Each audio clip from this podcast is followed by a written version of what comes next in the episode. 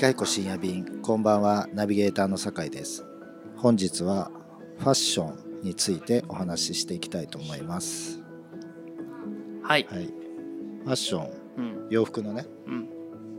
のだけの話になるかわかんないけど、うん。なんかまあ井川さんってファッションとか興味持ちそうなうん。持ってもおかしくないん人かなと思うけど、うんまあそんなもう結構無頓着っていうか、ん。そんなことないですか？無頓着ではない。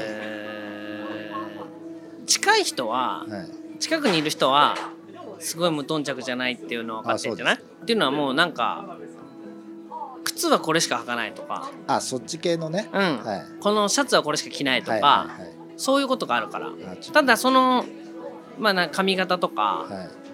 そういうなんかこう自分をこれでそのファッションスタイルではい表現するっていうことがあのーまあ、好きじゃないっていうのも違うけど興味がないっていうかどっかいつでもエプロンしてる宮崎駿っていつでもエプロンしてるあはいはい。あいうふうになるほど。なんか職人としはいてはい。いたいっていうところがあるからはなんか今日はこんな格好してみるとか、いはい。今日は気分でこうしてみるっていうようなことは、はい。宮崎駿なんかさ当たり前だけどものすごく色使いとか、はね当たり前だけどものすごくうるさいわけじゃん、だから人の服も描いたりしてるわけだから、い。ファッションもうるさいはずじゃない。い、ははい。だけど本人はさいっつもなんかテロテロのセーターに、ねあの血のパンにはい。エプロンしてるわけじゃない、はい。はでもあれがファッションだって言われたら俺あれファッションだと思うんだよね。いなるほど。うん。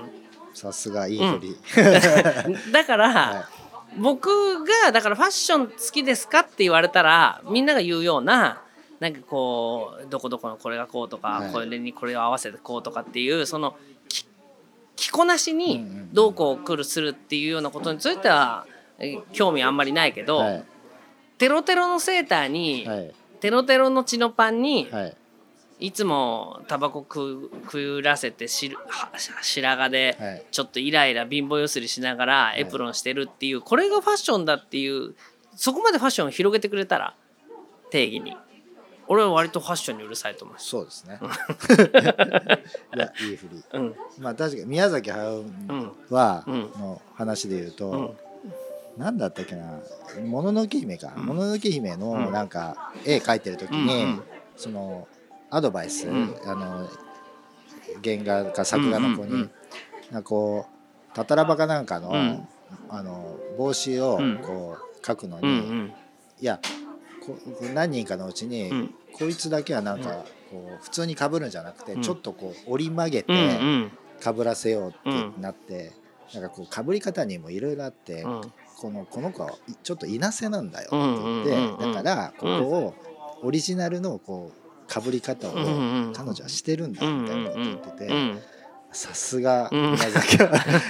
だからそう今その話じゃないですか、うんうん。つまりその自分はこうだけど、うんうんその人についてはね。よく分かってるから、うそれをいなせっていう表現で、うん。うんそう書いてて、うん。さすが。まあ当然うん。いろんなそのなんだろう作品でもうん。多分服装は、うんうん。そうだよねシチュエーションだったらこうで、うん。だからこのこうで。この子はシャツがねどこまで入れてんのかスカートの丈はどこまでなのかってもうもちろん書いてるわけだから。でこのキャラはうん。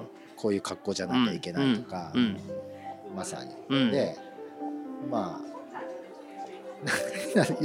あの井川さんの話面白いなと思ったのは、うん。なんか今もそうしてるのかもしれないけど、服屋さん行って、うん靴そこで買ったらそう履いてきてうんこれ捨てといてってあれ今もやってる。今もやってる。だから全部いつもいい一足しか持ってない。のそう、うん。だからそろそろボロいくなってきたなと思ったら、はあの靴靴屋行って、新しいのに買い替えて。同じ靴買うんですか？まあ同じ靴っていうこともないんだけど、まあでもスニーカーで、もう紐靴は絶対に履かないね、でも紐がついてなければいいっていうわけじゃない。もうもうこれのこのスタイルのこれしかっていうの決まってるから、はいまあその中での多少のことはあるけど、まあはい一足しか持ってないのははいそうなんかたまにさは革のブーツみたいのを買ったりすることもあるわけよ。なんかちょっとなんかの必要性に迫られて、それって革ってめったに履かないからなんかなくならないんだよね当たり前だけど使い古されあない。あそうですね。はいはでそれたまに履くんだけどいなるほど。もう早くこんなやつ踏み あの 踏み倒して もう一足にしたいというふうにそういうふうに思なるほど、う。うん。そう。なんでこの話題になしたかっていうと、うん。まあ僕はその洋服好きで、うんうん。だけど、うん。まあ別に特殊な考えではないんですけど、まあその好きな人の中では、あの少数派の、うん。まあ、今井川さんに言ったような考えに近い、うん。そのポリシーの持ち主えっていうー。か、うんうん。そのなんだブランベルっていう、うん。その昔のイギリスの人の名言に、うん通りで振り返られたら、うん。その予想や間違いであるっていう名言名言とされているダンディズムのうん。言葉があって、うん。それはどういう意味かっていうと、うん。あの人おしゃれだよねって言われるのもダメだし、うんうん。あの人ダサいって思われるのもダメっていうか、つまりうん何も思われないうん。のがいいんだっていう、うんまあ近いじゃないさっきの話とね。そうなんです、うん。まさにそう。で、僕もいかに、うん。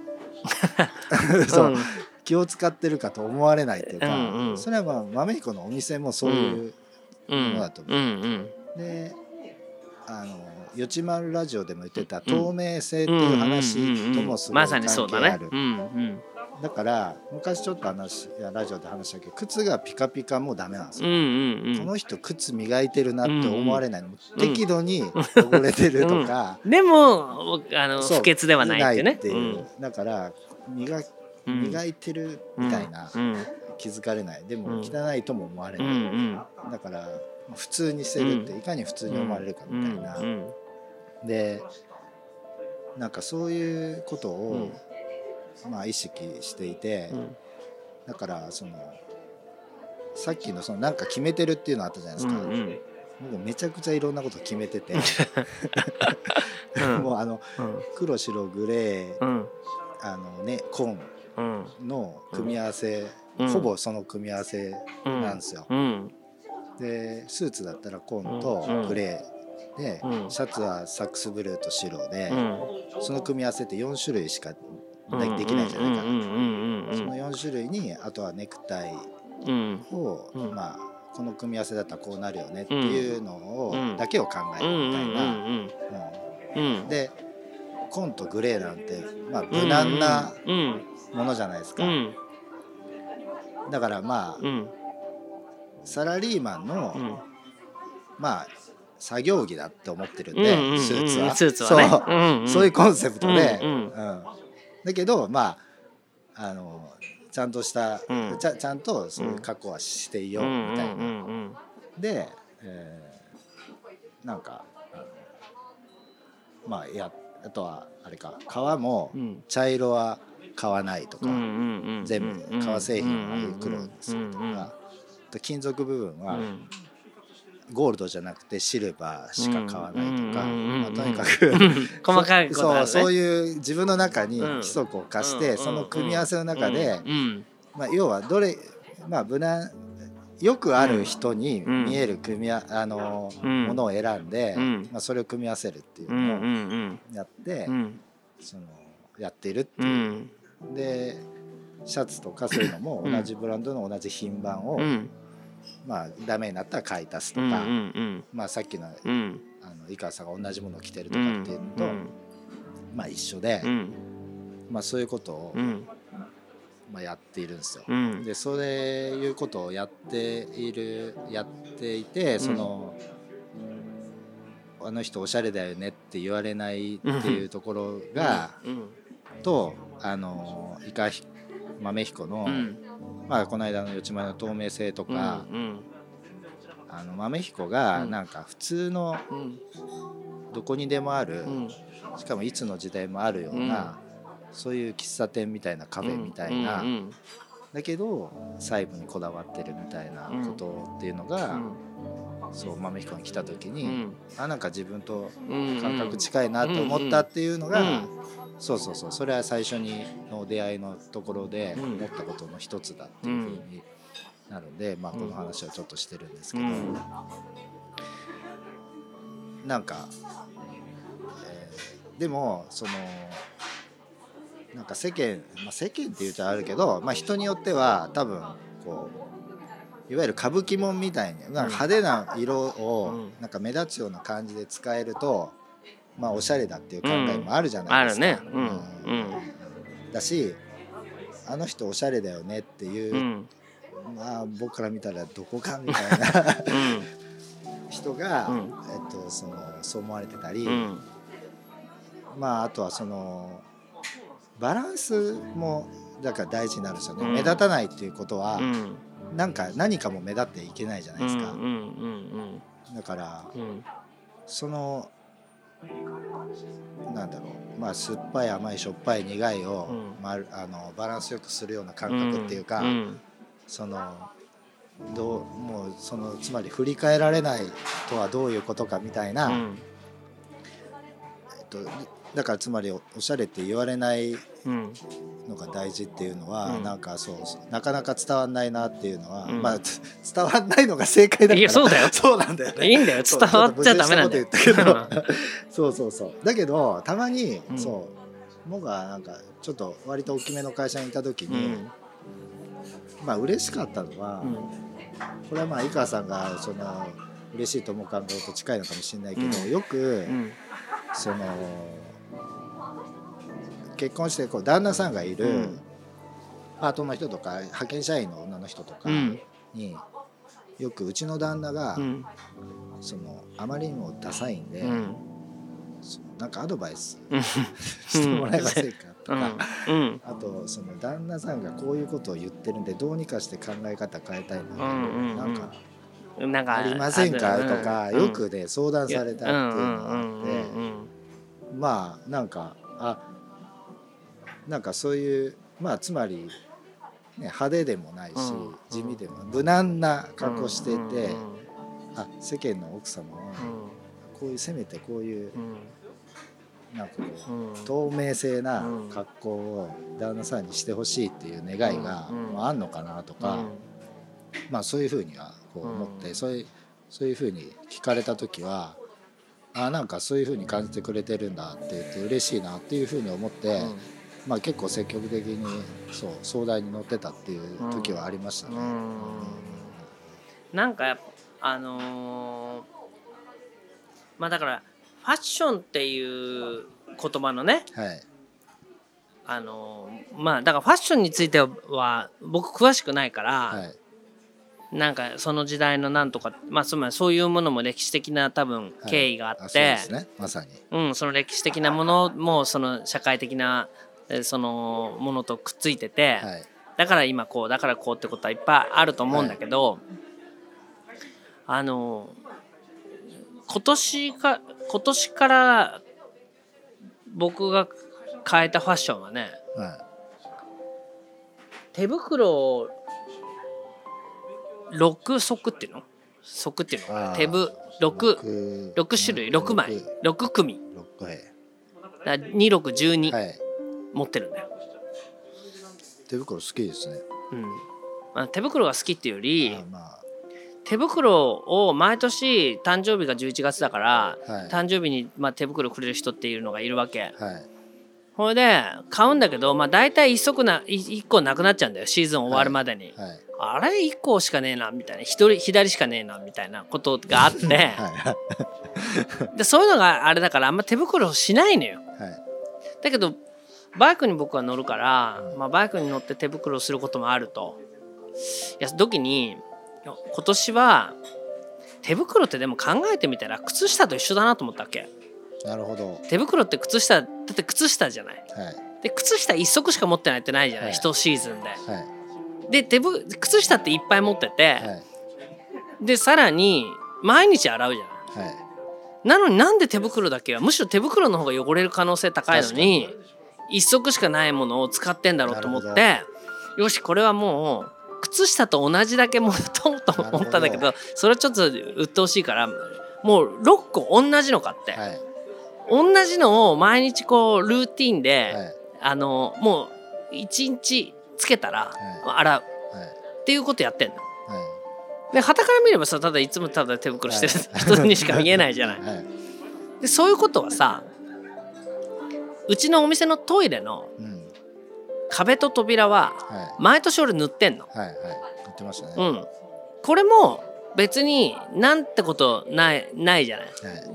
えなんでトイレの扉塗るんですかっていう。んいやトイレはなんかやっぱり汚いから、はい。トイレそのものを、まあ、クリーニングし毎日みんなしてくれてるけど、扉のところってなんかこうなんて扉のところが茶色くなるんだよね。はい。みんなが触るところって。でさ茶色くなってるトイレってどうなのって思うから塗り塗るんだけどうん。あの新品に塗ったんでは塗ったってバレちゃうからね。うん。あの塗ってからヤスリで塗ってないように剥がしてるはいはい。っていうことを毎年やってるのよ。うんうん。これもさファッションだと思ったらおしゃれじゃない？そうですね。いやまさにそう ねえ。はい。なんかジーンズを履き古したようにす、はい。してみるみたいに、ね。だからそれ扉もそうだしあのー例えばお店のいろんな家具とかも、はい。い、つも人がぶつかるようなところは紙やすりで削って、はいはい前もってからここが使い古されてるように、はいはいでこれ新品に大工に頼むと、はい。あのー新品になっちゃうから、はい。だから新品にならないようにわざと塗装が剥げて、はそこのとこはオイルステインだけ塗って、いはい。あのなんかこう変えていくとかそういうことは俺日頃やってんだけど、これって多分それが服に向いていけば相当おしゃれなあ人だよね。そう。そういやだからそ,、それをまさにその通りです、うん。僕はもうスーツ買ってきたその日はスーツ着て寝るんですよ。新品だったり新品。だとおろしたて。あおろしたてだとみっともないからね。もないから、うん。それ着て寝ると,、か、うん。あのーシャツとかそういうのも買ったら、うん。まずもうあのまあもうその同じワイシャツだったら品番の買ってるから、うん。サイズ感分かってるんで、うん。買ってきて洗ってう乾燥機かけちゃうんですそれでちょうど、くたっという、うん。なんか一回まあもちろんねワイシャツはクリーニングでやりますけど、うん。その新品の日はもう新品のままは着ないですね、うんとか、うん。まあ他でんカットソーとかもそうです。もう一回うん。乾燥機どうみたいなちょっと痛みますよ、でもそのちょうどそれでいい。まあそうだね、うん。だから俺鍋なんかもアルミの鍋なんかもう周り全部ヤスリで削っちゃうから。うん。でも使い古したような感じになって、はいはい。鍋、はいはい。で古いうちの毎日ミルクティー入れてるようなはい。やつなんかは、あのーアメリカから買ってきたやつだから、うん。もうそれ15年ぐらい使ってるやつだけど、はい。もうベコベコになっても叩いて直して、はいはいもうこのなんかいずれ豆彦博物館ができると、はい。はいこのミルクティーの鍋が最初の入り口に鎮座されてるように 考えて、はい。そういうのをやってるとか、まああと文房具なんかでも、はい。俺はあの0.7と0.9しか使わないんだよシャーペンは。はまあ、ボールペンって言ってもこれっていうの決まってんだけどだはいからそうするともう買ってきてでもその0.7と0.9の 6B の芯しか使わないんだよ。ああなるほどね。だから、まあ、買ってきたらもうまず全部入ってる芯捨てて、はえ全部 6B のやつにして、いはい。でそのもうなんかこうちょっと使い古したような感じまでちょっと汚してはそれからじゃないとシャーペンを使わないいと。いやもうまさに。ね そう。うんその汚しもそうだし、うん。あとトイレのあ、うん。三茶店のかうん。ドアの、うん。うん。あの形。形がうんうんうん。テーブルとテーブルと同じ掃除になってるって。いう。うんうん。あれは、うん。ああいうのああいううん。ギミックというか、うん。あのファッションにもあって、うん。あのスーツのうん。ダブル裾がダブルにしてうん。るそのダブル幅と、うんあのベルトのはベルトループの幅を一緒にするとか、なるほど。そう。そういうのとかえ。あるんですえうよ。んうんうん。どうでもいいやつどうね。でもいいやつ。そううん。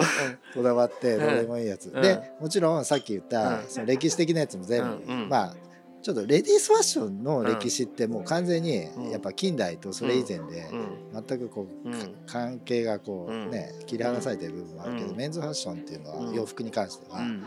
連なってるんでもう大体軍服かスポーツうんのうん。発祥だったりまあするんで、うん。まあそういうディ歴史的ディティールもうん。これは何のためにあったかとかは、うん。そうそうそう。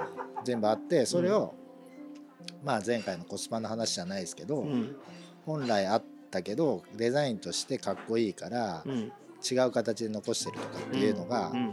まあ、あったりする。ただスーツのその袖のうん。ボタンって、まあ、ちゃんとしたスーツだったら外すこう外せてめうん。まくれるようになってるんですけど、まあ、飾りになってるともう閉じちゃってて、うん。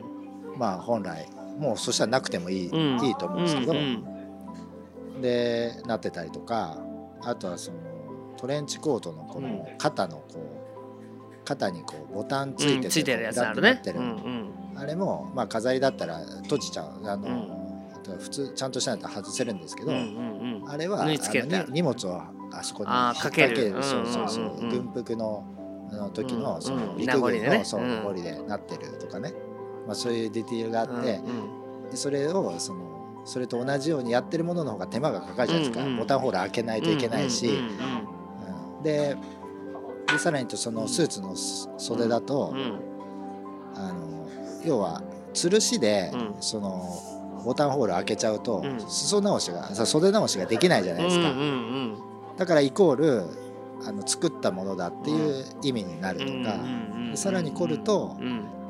あのそれを子供にうん。あの親のお下がりを子供に着せるところまで長く使うってことを考えて、うん。ボタンホールの1個は閉じてあるみたいな、うんうんそうするとその1個を使ってうん裾を出したり、うん。あの短くしたりする時の、うん。まあ、余裕を持たせるために、うん1個だけはボタンホール閉じた飾りにするとか、うんうん。まあ、そういうね、うん。ディテールみたいなうん。のは、め誰にもこだわらない、うん。えというか聞いたところで「はあ」みたいな、まあ、それはだからそのそういうところにコストをまあかけてうん。たものが、まあ、その前回のコスパの話とかと一緒で、うん。えっとまあ意味ないんだったらうん。一緒でしょっていう形での、残してあるみたいなうん。ものとかある中、うん。